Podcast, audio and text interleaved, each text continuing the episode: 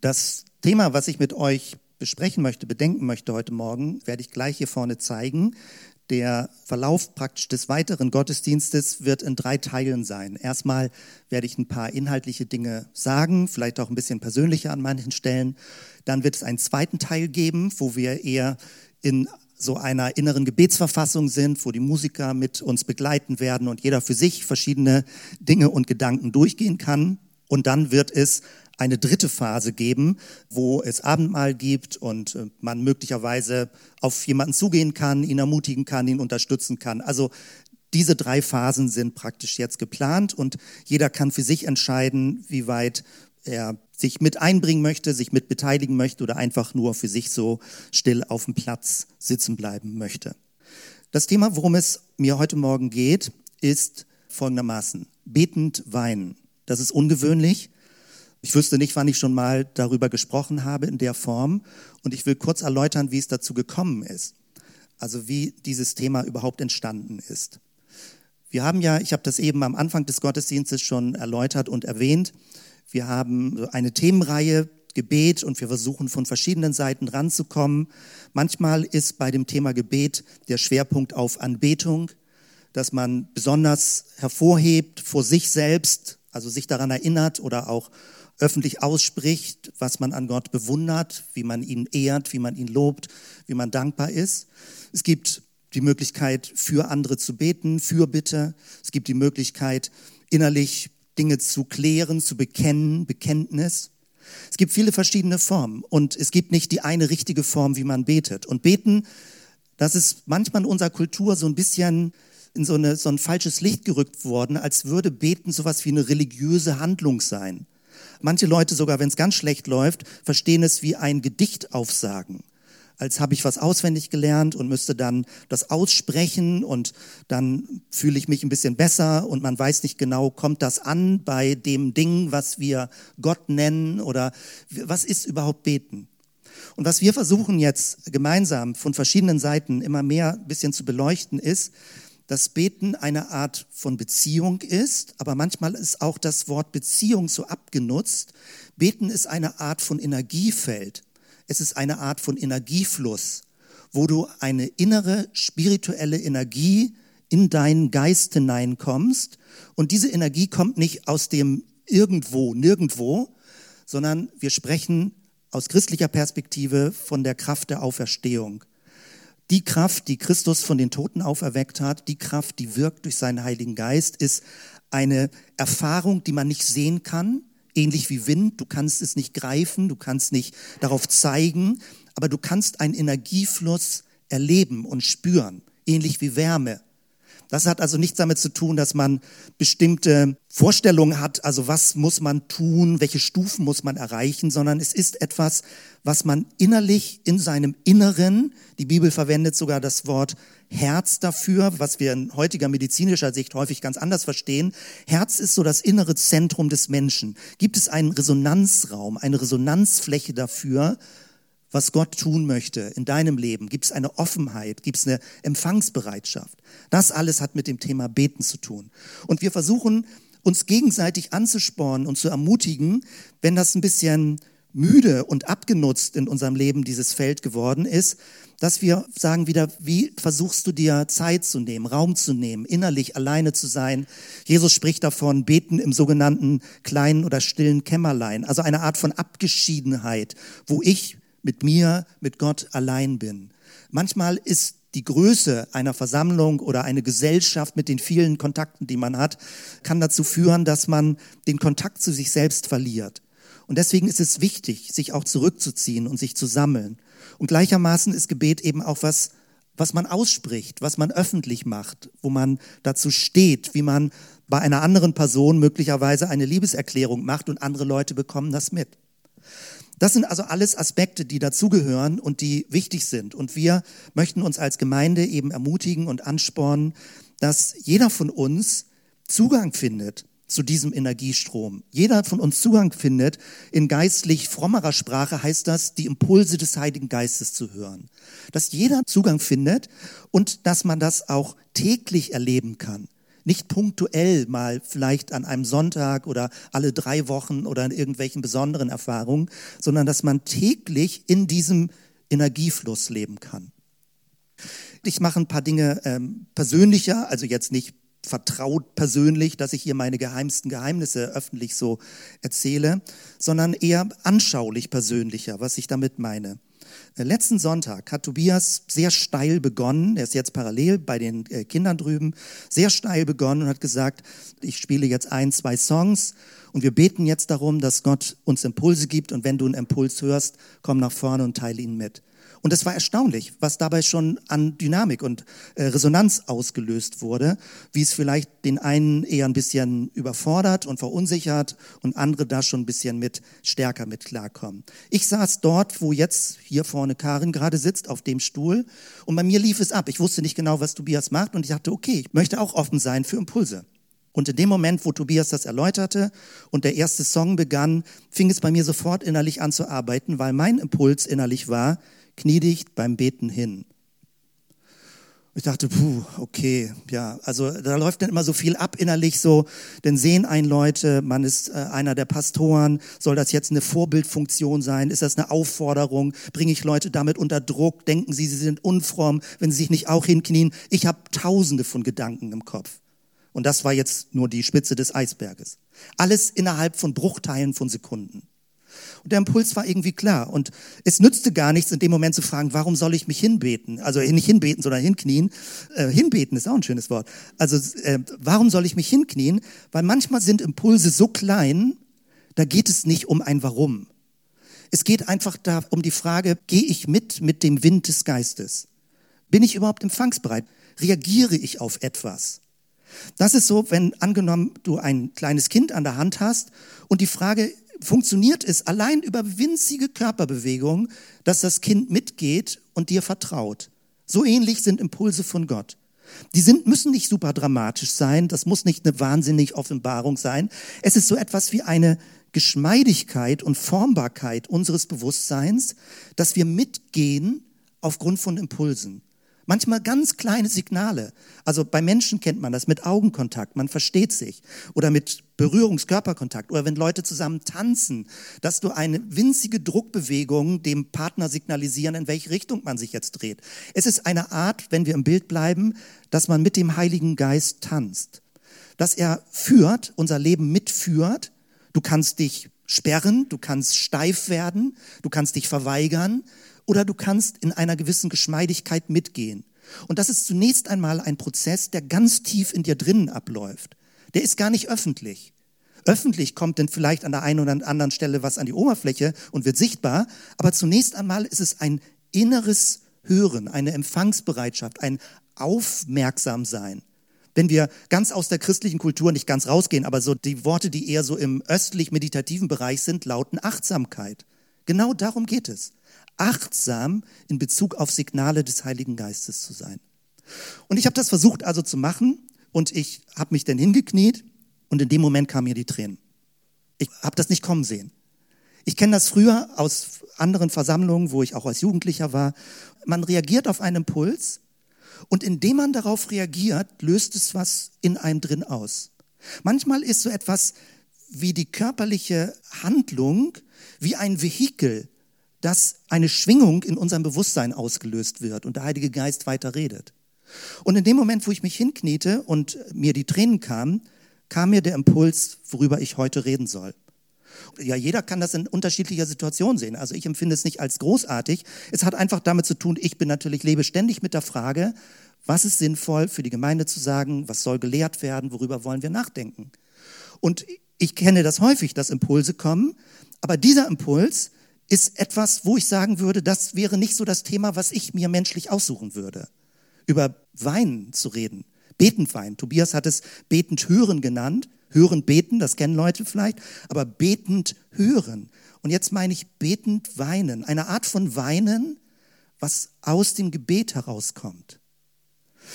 Und das möchte ich mit euch ein bisschen weiter bedenken. Betend weinen. Ich frage mal so ganz plump, also ich meine, das wird, du wirst das für dich beantworten dann. Wann hast du zum letzten Mal geweint in deinem Leben? Hast du in der letzten Woche geweint? Irgendwo? Gab es irgendwo einen Moment, wo du plötzlich Tränen bekommen hast, wo dich was berührt hat. Und das ist ein gutes Zeichen, wenn du weinen kannst. Manche können seit Wochen, seit Jahren nicht mehr weinen. Manche Menschen können nicht mehr weinen. Und das hat manchmal auch Gründe, also Verletzungen, die entstanden sind. Aber wenn du weinen kannst, ist das ein gutes Zeichen. Es zeigt, dass deine Seele geschmeidig ist. Manche Leute entschuldigen das und sagen, ja, ich bin ein bisschen nah am Wasser gebaut. Ist nicht schlimm. Da musst du dich nicht für schämen. Es ist gut zu weinen. Und wenn dir in der Öffentlichkeit das unangenehm und peinlich ist, dann mach es im Stillen. Es ist gut zu weinen. Und das ist wichtig, das auszusprechen, weil es vielleicht nicht so selbstverständlich ist. Manchmal hat man den Eindruck, wenn man Kontakt zu Gott sucht, muss man positiv sein. Man muss dankbar sein, man muss Dinge aussprechen, die gut sind, man muss Gott loben, manchmal auch entgegen der eigenen Verfassung, man fühlt sich überhaupt nicht so, aber man muss Gott loben, man muss sich entscheiden, Gott zu loben.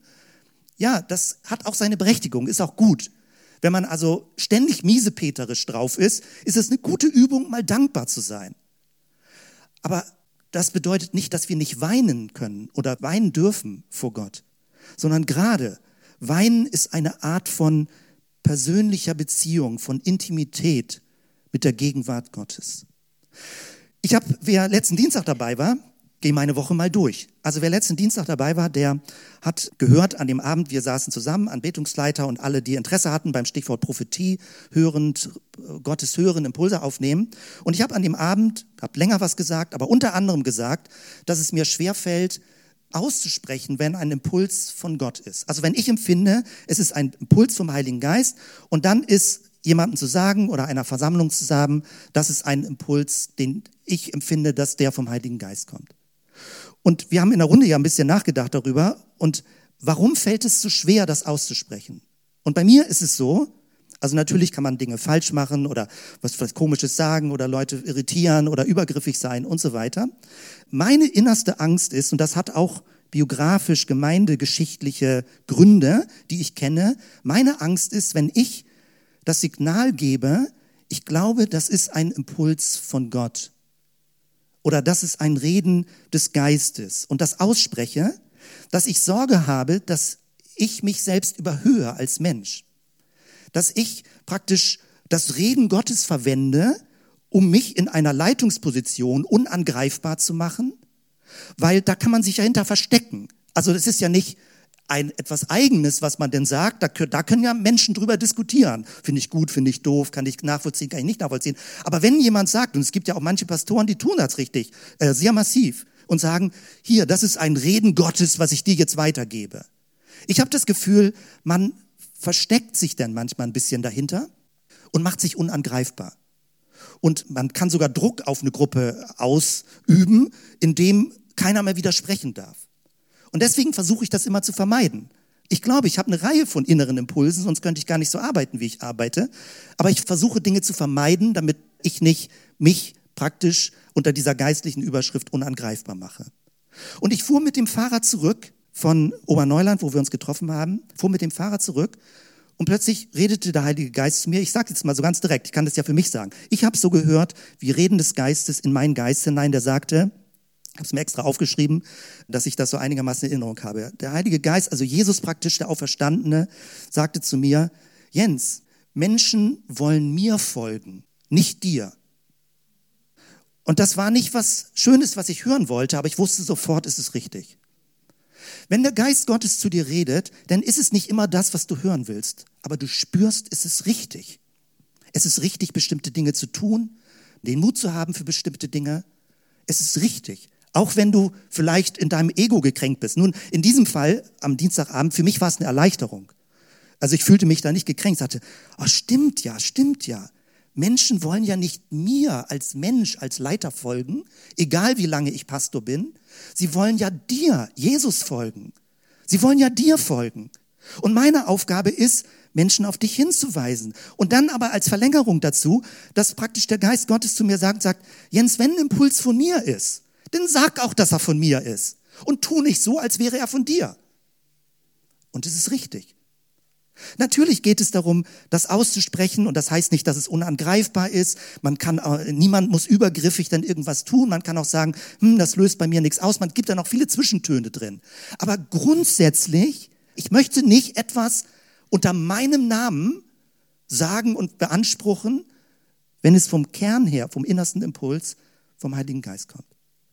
Und das finde ich total schön. Und genau darum geht es das ja weiter zu tun. Und deswegen muss ich das neu lernen, neu üben, mir neu mehr trauen, eine Sprache zu entwickeln, wieder zu sagen, ähm, ich glaube, so wie es sich für mich anhört, ist das ein Puls des Geistes. Was denkt ihr? Was haltet ihr davon? Wollen wir dem nachgehen? Hat jemand Ergänzung dazu?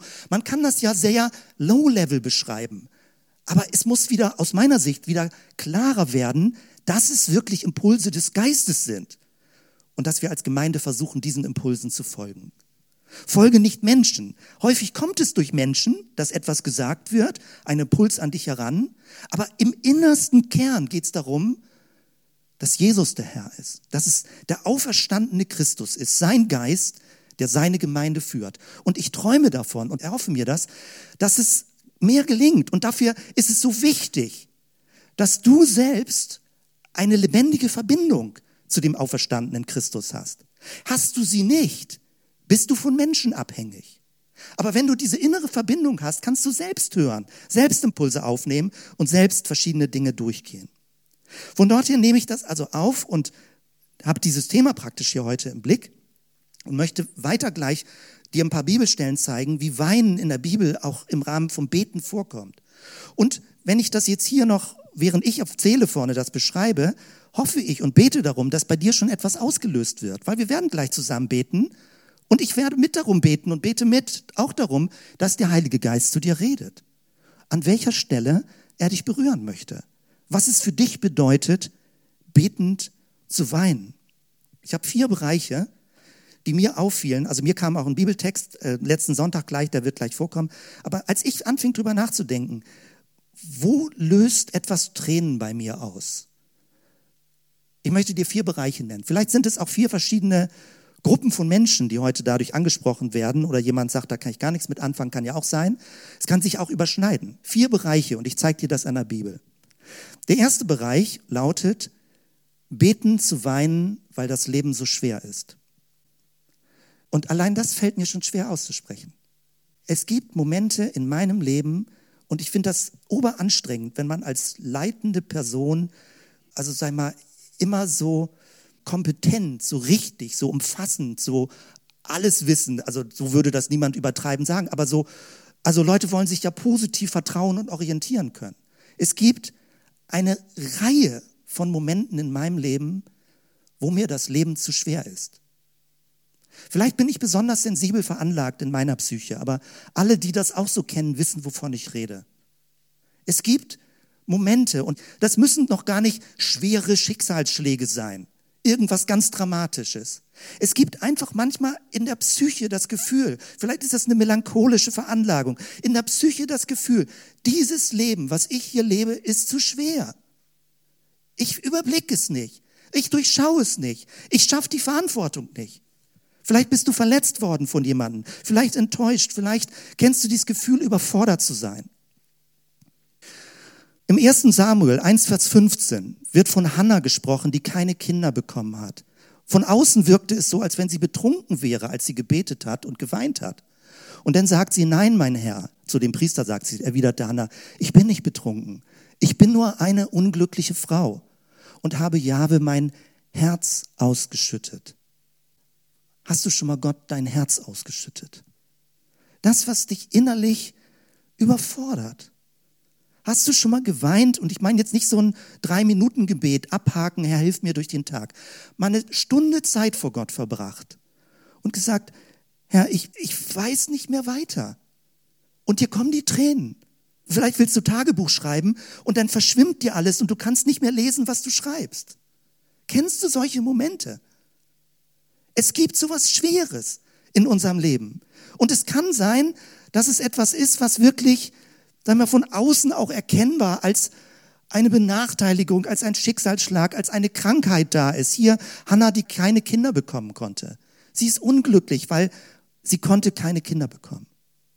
Oder David, der große David, von dem wir Loblieder in dem Psalm singen. 1. Samuel 30, Vers 3 und 4. Als David und seine Männer die niedergebrannte Stadt sahen, sie kamen zurück und ihre Heimatstadt war niedergebrannt und Frauen und Kinder sind verschleppt worden und feststellten, dass ihre Frauen und Kinder gefangen weggeschleppt worden waren, schrien sie laut auf und weinten, bis sie nicht mehr konnten.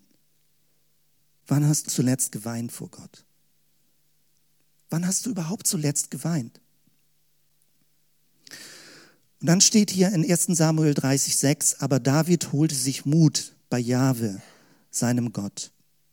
Oder im Psalm 62, nur bei Gott wird meine Seele still, meine Hoffnung bekomme ich von ihm, nur er ist mein Fels, meine Rettung, meine sichere Burg, in der mir nichts geschehen wird. Bei Gott liegt meine Ehre und mein Heil. Er ist meine Zuflucht, mein Fels und mein Halt.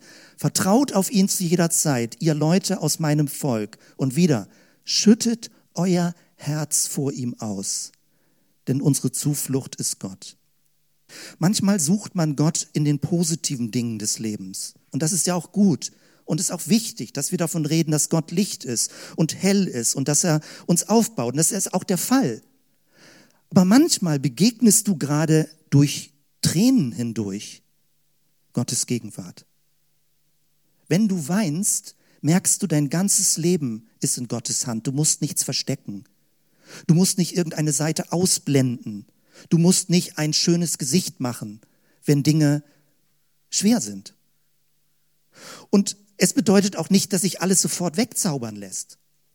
Manche Dinge bleiben schwer und man weint immer wieder, weil das Leben sich manchmal zu schwer anfühlt. Etwas Zweites, was ganz anderes. Man kann auch beim Beten weinen, weil man über sich selbst weint. Ich glaube, das ist ein bisschen außer Mode gekommen, aber vielleicht kennst du solche Momente, wo man weint, weil das eigene Herz so hart ist. Vielleicht hast du es noch nie erlebt, keine Ahnung. Ich beschreibe das mal. Du bemühst dich, ein guter Mensch zu sein. Du bemühst dich, mit Menschen nicht zu streiten. Du bemühst dich, barmherzig zu sein. Du bemühst dich, einen möglichst umgänglichen Charakter zu haben. Und dann gerätst du in eine Situation rein, wo du aus der Haut fährst, wo du unbarmherzig bist, wo du Menschen angreifst, wo du eine spitze Zunge hast, wo du teilweise bissige Sachen sagst. Und du fragst dich, was ist das in mir drin? Was erzeugt dieses negative Verhalten? Ich habe doch jahrelang geübt, positiv zu sein. Warum passiert mir das? Warum passieren mir solche Ausrutscher? Und dann läuft wieder die Maschinerie ab. Muss ich mich jetzt wieder entschuldigen bei jemandem? Muss ich jetzt wieder Abbitte tun? Wer fängt jetzt an? Wer macht den Versöhnungsschritt? Wer klärt jetzt Dinge? Und du bist in diesem ganzen Sumpf drin. Und ich kenne Momente, wo es mir Tränen in die Augen treibt beim Beten, dass mein Herz so hart ist, dass ich mich nicht entschuldigen will, dass ich sage, ja, das sehe ich nicht ein, dass ich unbarmherzig bin, dass ich andere angreife, dass ich manchmal kritisch eine Zunge irgendwie habe und ich bin erschrocken über mich selbst. Und mir kommen die Tränen. Und es ist eine große Erleichterung darüber zu weinen. Weil wenn du über dich weinst, muss das Negative nicht zu dir gehören. Weinen ist auch eine Art von Distanzierung von dem Negativen, was psychisch abläuft bei einem. Du bist nicht mehr gefangen in einer Situation. Weinen hat einen befreienden Effekt weil du ganz neu die Gnade Gottes verstehst, weil du ganz neu seine Liebe und Zuwendung und seine Barmherzigkeit verstehst.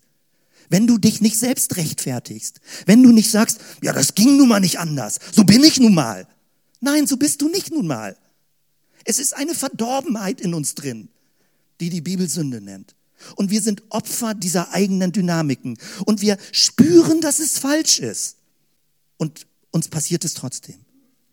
Und manchmal kann ich, wenn ich bete, dann nur weinen. Ist auch eine gewisse Ohnmacht, eine gewisse Hilflosigkeit. Aber es wird so ehrlich dann, wenn ich sage, Jesus, hilf mir. Hilf mir, barmherzig zu sein. Hilf mir nicht, böse über Menschen zu denken. Hilf mir. Ich brauche dich. Es ist ein echtes Gebet. Es ist nicht so, ach ja, stimmt, als Christ muss man denn auch Buße tun. Es ist ein echtes Gebet. Hilf mir, sei mir Sünder gnädig. Wenn du das aus tiefstem Herzen betest, kann es sein, dass Tränen kommen. Sei mir Sünder gnädig. Ich brauche deine, deine Barmherzigkeit. Ich brauche deine Vergebung. Etwas Drittes. Manchmal kann es uns Tränen in die Augen treiben, wenn wir jahrelang erleben, wie desinteressiert andere Menschen sind. Wir bemühen uns um sie, wir versuchen, ihn Jesus lieb zu machen. Natürlich gibt es Religionsfreiheit und jeder darf tun, was immer er möchte, selbstverständlich. Aber manchmal treibt es dir Tränen in die Augen, wenn du so gerne dir wünschst, dass jemand Jesus findet, zum Glauben kommt. Du manchmal Woche für Woche, manchmal sogar Tag für Tag für jemanden betest und es bewegt sich nichts. Und du fragst, was kann ich noch tun?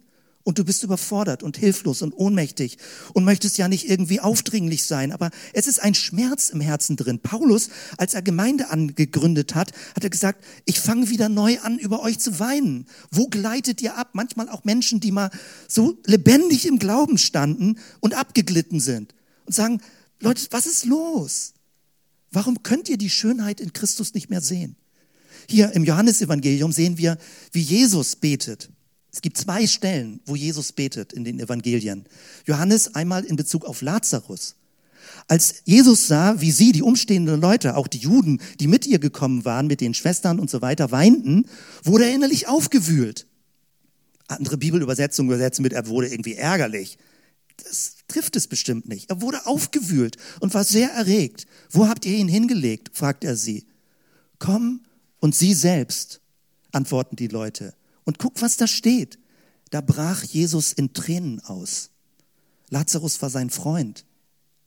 Man denkt ja so, der Messias, der schwebt so über der Erde. Lazarus war sein Freund. Und er ist gestorben. Und er bricht in Tränen aus. Der großartige Messias in aller Öffentlichkeit bricht in Tränen aus. Wenn Jesus das darf, darfst du das allemal. Und dann gibt es diese ganz berühmte Stelle, und die Stelle fiel mir letzten Sonntag sofort ein, als es darum ging. Als er, also Jesus, näher kam und die Stadt vor ihm liegen sah, weinte er über sie und sagte, wenn du, er meint Jerusalem, wenn du wenigstens heute noch erkennen würdest, was dir den Frieden bringt, doch du bist blind dafür. Und Jesus konnte schon sehen, wie Jerusalem platt gemacht wird, wie Invasionsheere kommen und das Land überrollen werden. Er konnte alles schon sehen und sagt, wenn du das sehen würdest, die Möglichkeit, dich zu Gott zu wenden und neu umzukehren, könnte die Zukunft verändert werden. Aber du bist blind dafür. Jesus weint über Menschen, die keinen Zugang finden zu diesem Energiestrom Gottes, zu dieser Barmherzigkeit, zu dieser Gnade Gottes. Weinen, weil Menschen den Weg nicht finden und weil wir so viel Desinteresse manchmal sehen können. Weil Leute so ein oberflächliches Leben führen, weil sie so dreckige Witze reißen, weil sie nur materiell organisiert sind und orientiert sind. Es ist erschütternd. Also das, das Wort mag ich nicht, es klingt so dramatisch, aber irgendwie ist es auch dramatisch. Wir müssen uns ja irgendwie ein bisschen abschotten, dass man das nicht jeden Tag wie eine riesige Last auf seiner Seele fühlt. Wie unglaublich oberflächlich das Leben von Menschen ist. Und sie einen tieferen Sinn nicht erkennen, ihre Bedeutung nicht sehen können. Und du als ein Priester Gottes in dieser Welt, du leidest mit und du weinst über Menschen und besonders über die Menschen, die dir nahestehen dass sie keinen Zugang finden. Wir machen das an verschiedenen Stellen, wenn wir früh morgens für Leute beten, namentlich für Leute beten. Sagen, Herr, offenbare dich. Wir können es ja menschlich nicht machen, dass irgendwie die Tür des Herzens aufgeht, weil Türe des Herzens müssen von innen aufgemacht werden. Man kann sie nicht eintreten. Menschen müssen von innen her bereit sein, sich zu öffnen. Und ein letztes, viertens, Weinen aufgrund von Sehnsucht. Weinen, weil der Himmel noch nicht da ist. Im Psalm wird das beschrieben, Psalm 42, 1. Wie ein Hirsch schlecht nach klarem Wasser, so sehne ich mich nach dir, mein Gott. Meine Seele dürstet nach Gott, nach dem lebendigen Gott. Wann darf ich wiederkommen? Wann vor seinem Angesicht stehen? Wann? Tränen waren Tag und Nacht mein Brot. Und sie sagten täglich zu mir, wo ist denn nun dein Gott? Andere Leute hänseln jemanden, reden kritisch. Du bist gläubig. Wo ist denn nun dein Gott? Wo sind deine Gebetserhörungen? Und hier kommen Tränen der Sehnsucht, weil der Himmel noch nicht da ist. Weil wir erste Anzeichen sehen. Aber er ist noch nicht umfänglich da. Dein Reich komme wie im Himmel so auf Erden. Ich mache das, dass ich während der Woche immer so schrittweise ein Buch aus dem Englischen ins Deutsche übersetze, was ich sehr bedeutsam finde. Und am Donnerstagmorgen, frühmorgens, habe ich einen Abschnitt übersetzt. Und während ich im Deutschen nach Worten gesucht habe, wie dieser Abschnitt zu übersetzen ist, kam mir die Tränen. Und ich konnte nicht weiter tippen auf der Tastatur. Und es waren Tränen der Sehnsucht, weil dieser Abschnitt so schön ist und so eine Idee gibt, wie das geheilte Leben unter Menschen aussehen könnte, wie eine geheilte Gesellschaft ist, wie, wie berührte Herzen aussehen können, wie Gott Menschen zum Guten verändern kann, dass mir Tränen gekommen sind. Und es waren nicht Tränen der Trauer, es waren Tränen der Sehnsucht. Ich möchte das erleben. Ich möchte das mehr erleben. Ich möchte nicht nur irgendwann Dinge erleben. Ich möchte, dass sie geschehen unter uns. Vier Bereiche. Ich habe versucht, dir das zu beschreiben und mir ging es darum, auch wenn ich manche Dinge ein bisschen persönlicher gesagt habe, mir ging es darum, nicht über mich zu sprechen, sondern ich verstehe das so, wenn ich ein paar Dinge persönlicher sage, dann möchte ich dir praktisch den Ball zuspielen und sagen, was bedeutet das für dich? Deswegen wiederhole ich auch manche Sätze so. Wann hast du zuletzt geweint? Worüber hast du geweint? Erlaubst du dir zu weinen? Was wäre, wenn du gleich anfangen würdest zu weinen? Ist dir das unangenehm? Ist dir das peinlich? Vielleicht im Verlauf des Tages. Nimm dir Zeit, das Herz auszuschütten. Lass uns doch jetzt zusammen einfach ein bisschen singen, ein bisschen beten und ich werde das innerlich nochmal durchgehen, diese vier Bereiche. Und ich möchte dich ermutigen, ihr könnt gerne hier nach vorne kommen, dass wir ein bisschen mit Instrumental das hören, dass wir uns sammeln können dabei. Und verstehe es jetzt nicht irgendwie, ich hoffe, das kommt nicht rüber, was manipulierendes, aber ich möchte es praktischer machen und nicht theoretisch drüber reden. Und jetzt kannst du deine Taschentücher nochmal ganz anders zum Einsatz bringen. Das war eigentlich der Sinn der Taschentücher. Dass es möglich ist, allein wenn du sie anfäst, die Taschentücher, zu sagen, ich möchte mir die Erlaubnis geben zu weinen. Du kannst es innerlich machen. Manchmal wischt man dann so verschämt seine Tränen weg. Aber es ist in Ordnung. Du musst auch niemandem erklären, warum du Tränen hast. Du musst das niemandem erklären. Aber dir dürfen glasige Augen kommen. Und ich möchte diese vier Bereiche praktisch nochmal durchgehen und einfach nur Dinge weiter sagen. Und, und du kannst für dich darüber nachdenken, beten, darauf reagieren, innerlich, wie immer du möchtest. Schließ doch deine Augen, wenn es dir hilft.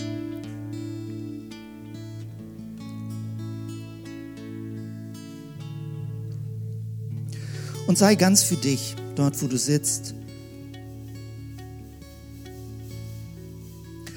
Ich möchte eine ganz praktische Sache sagen. Lass uns versuchen, diese Zeit so zu nutzen, dass du nicht mit jemand anderem redest währenddessen, nicht mit deinem Nachbarn irgendwie einen Kommentar austauscht. Versuche auch mal nicht aufs Handy zu gucken. Wenn dir irgendwas langweilig wird, halte die Zeit aus. Guck nicht aufs Handy. Lenk dich nicht ab. Sondern bleib einfach mal bei dir jetzt, innerlich bei dir. Niemand lebt dein Leben außer du selbst. Niemand hat deinen Körper. Niemand denkt so wie du, niemand atmet so wie du. Niemand hat deinen Blick. Du bist ganz spezifisch. Es gibt dich und der Geist Gottes wohnt in dir. Du bist ein Resonanzfeld des Geistes. Er möchte dich mit in diese Schwingung hineinnehmen, in diese Lebensenergie, in die Kraft der Auferstehung. Unser Gott ist ein Emmanuel-Gott, ein Gott, der mit uns ist. Ich bin mit dir. Und wanderte ich durchs finstere Tal, du bist mit mir. Du bist dabei, dein Stecken und Stab trösten mich. David hat geweint. Hannah hat geweint, weil das Leben zu schwer war. Gibt es Momente in dir, vielleicht hast du da überhaupt nicht mit gerechnet, dass das heute Morgen so passieren würde wo du denkst, okay, mal ein bisschen Abstand haben von der anstrengenden Woche. Aber Jesus ist mitten in deiner Woche drin. Gibt es Erlebnisse, Erfahrungen, wo du sagst, das Leben ist einfach zu schwer für mich. Es überfordert mich. Dann darfst du das zeigen, du darfst darauf reagieren, du musst das nicht wegdrücken. Nimm ein Taschentuch zur Hand Das Leben ist zu schwer. Jesus versteht dich ohne Worte. Du musst das nicht erklären und beschreiben können. Er empfängt dich an der Tiefe deines Herzens. Und Jesus weiß, wie sich das anfühlt, wenn die ganze Umwelt gegen einen ist, wenn Menschen schlecht über einen reden, wenn sie aggressiv werden, wenn sie gehässig sind. Jesus weiß, wie es sich anfühlt, wenn man verraten wird. Jesus weiß, wie es sich anfühlt, wenn man angespuckt wird. Es gibt Momente, da ist das Leben zu schwer. Ruh dich aus bei Christus. Lass dich von ihm umarmen. Komm in seine Gegenwart.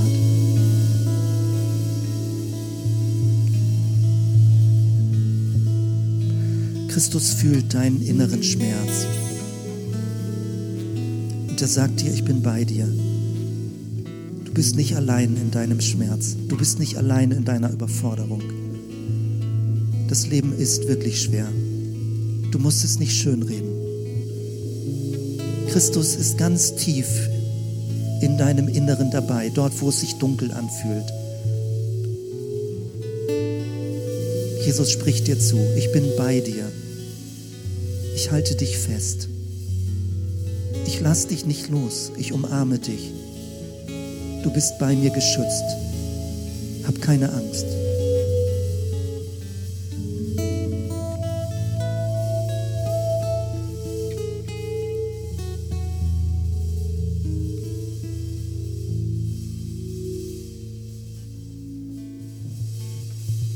Es kann sein, dass du letzte Woche oder heute, sogar heute Morgen, eine Situation erlebt hast, wo du erschrocken über dich selbst warst. Wo du denkst, ah Mann, dass mir das immer wieder passiert. Wo du irgendwie ausgerutscht bist, wo du irgendwie dich von deiner dunklen Seite gezeigt hast. Du musst das nicht verstecken. Du musst das nicht schön machen. Du musst nicht dein nettes Gesicht nur zeigen Du kannst ehrlich sein vor Jesus. Und vielleicht mag es dich ein bisschen überraschen, aber es ist möglich, über sich selbst zu weinen. Und das ist nicht depressiv. Es geht nicht darum, dich selbst zu erniedrigen.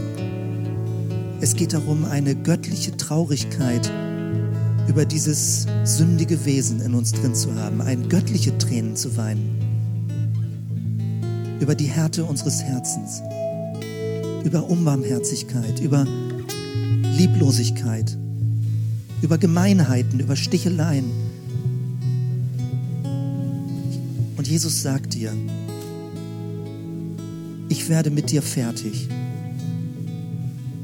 Ich kann damit umgehen. Ich weiß, dass es eine böse Wurzel im Menschen gibt.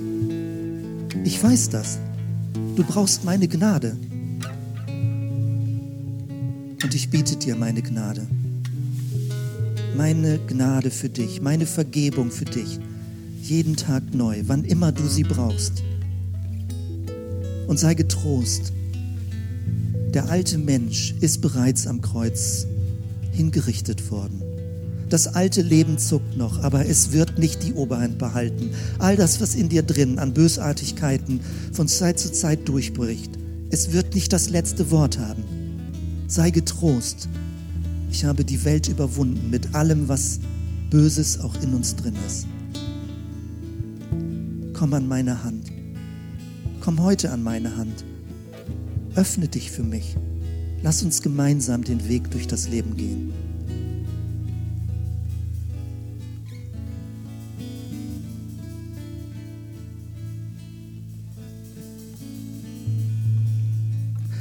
Es kann sein, dass dir andere Menschen, die dir sehr wichtig sind, auf dem Herzen liegen, die du vielleicht neu oder vielleicht auch schon Monate und Jahre auf deinem Herzen trägst. Wie eine Last, aber nicht wie was Beschwerliches, sondern einfach wie, wie eine Art von Bürde, wo du sagst, ich möchte einfach, dass Menschen Jesus finden. Ich möchte, dass sie Zugang finden. Wie ein inneres Weinen, dass Menschen blind sind, dass sie es nicht sehen können, dass sie irgendwie wollen und nicht können oder umgekehrt. Vielleicht hast du Namen, hast du Menschen, könntest Namen nennen, könntest das aufschreiben. Vielleicht hast du sofort jemanden vor Augen, wo du sagst, so viele Jahre ringe ich darum, bete ich darum, suche nach Zugängen und du weißt nicht mehr weiter. Und dir kommen die Tränen, weil du dir so sehr wünschst, dass Menschen in Jesus glücklich werden. Weine Jesu Tränen. Weine für jemand anderes Tränen.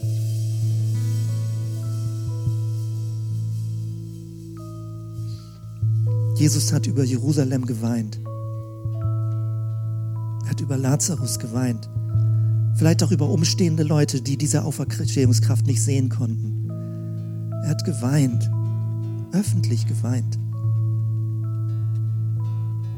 Und ihm war das nicht peinlich. Es ist Gottes Schmerz. In dieser Woche hat es so viel geregnet und wenn ich mit dem Fahrrad unterwegs bin, mache ich von Zeit zu Zeit diese Übung. Was wäre, wenn das alles Tränen Gottes wären? Was wäre, wenn der Himmel weint und wir nicht nur wissenschaftliche Erklärung dafür haben? Natürlich ist das irgendwie Ökologie und Wissenschaft, aber was ist, wenn der Himmel weint über Menschen, die nicht spirituell offen werden, die nur sich selbst sehen, die nur materialistisch ausgerichtet sind, die nur ihren Erfolg sehen, die nur Ellbogenmentalität leben? Was ist, wenn der Himmel weint? Wenn jede Träne jeder Regentropfen eine Träne des Geistes ist.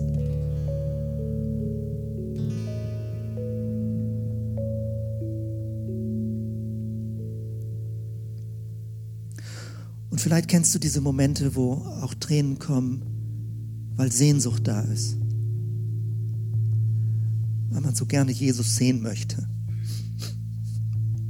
Dichter dran wäre. Nicht immer diese Entfernung, alles nur glauben müssen und nicht sehen können.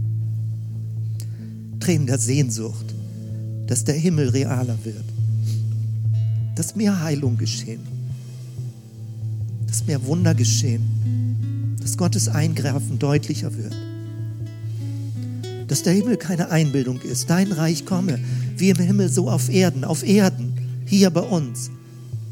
Dein Reich komme, dein Friedensreich, dein himmlisches Reich. Jesus der Friedefürst. Kennst du Tränen der Sehnsucht oder lebst du nur in dieser sichtbaren, langweiligen Welt? Kennst du Tränen der Sehnsucht, dass der Geist ruft, Maranatha, komm, Heiliger Geist, komm wieder, Christus, offenbare dich mehr unter uns. Lass diese Tränen zu, es sind Tränen der Sehnsucht des Geistes, der Braut Christi, die Gemeinde. Wo immer dich der Heilige Geist berührt. Ob es in diesen vier Themenfeldern sind oder noch ganz woanders. Ob du dich an irgendetwas erinnert wirst, irgendeine Situation. Erlaube dem Geist mit seinem Öl, mit seinem Balsam in der Tiefe deiner Seele dich zu berühren, Tränen auszulösen, Tränen der Befreiung. Tränen der Freude, Tränen der Trauer, Tränen der Sehnsucht. Erlaube dem Heiligen Geist tief in dir drin zu wirken, tief in deinem Unterbewusstsein. Dass Dinge an die Oberfläche kommen, wo du enttäuscht bist, wo Schmerzen sind, wo du verletzt bist, wo du dich allein gelassen fühlst. Jesus sagt dir, dein Leben ist in meiner Hand. Sei getrost. Ich halte dich. Ich halte dich fest. Friede sei mit dir. Gottes Shalom. Du bist geborgen in mir.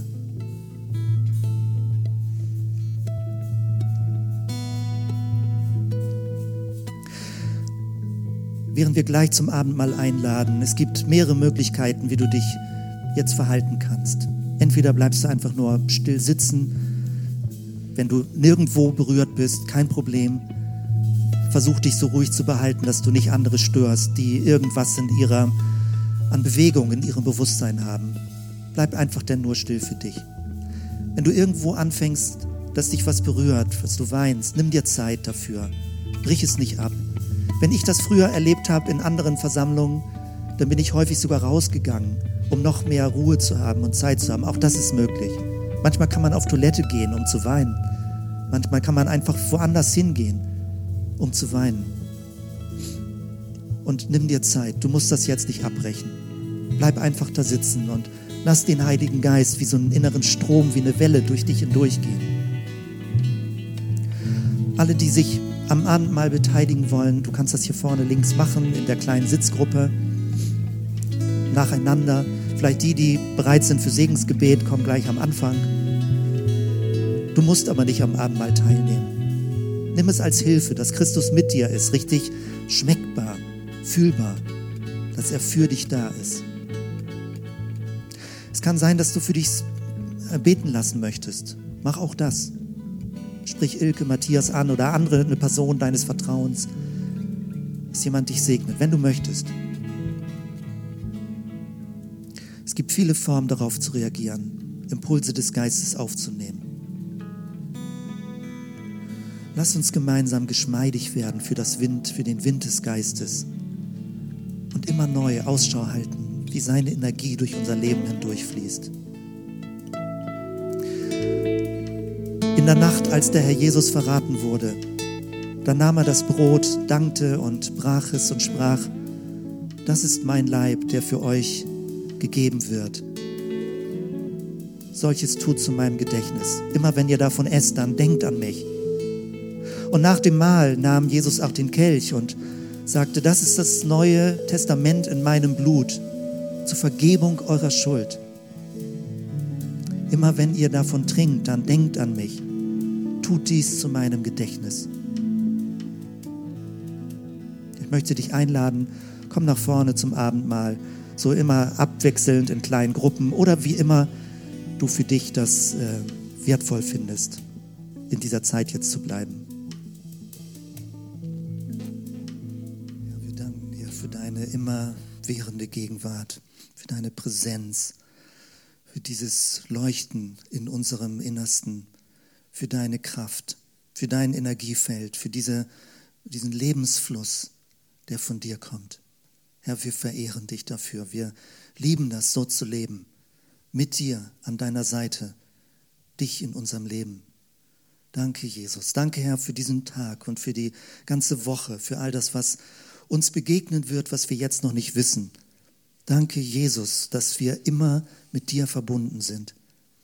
Dass du uns nie im Stich lässt, dass du uns nie in den Rücken fällst, dass du nie irgendwie uns auf dem Trockenen oder irgendwie bloßstellst, dass wir immer in dir geschützt und geborgen sind. Danke, Jesus. Danke für diese Kraft, für dieses Wissen, für diese Gewissheit in dir. Und in diesem Bewusstsein, Herr, möchten wir wirklich in die kommende Zeit gehen. Wir beten um deinen Segen, wir beten um deinen Schutz, wir beten um deine Kraft, um, dein, um diese Achtsamkeit, dass du immer in uns lebst, jeden Moment, jede Sekunde. Die Gnade unseres Herrn Jesus Christus und die Liebe Gottes des Vaters und diese unglaublich intime Gemeinschaft des Heiligen Geistes sei mit uns allen. Amen.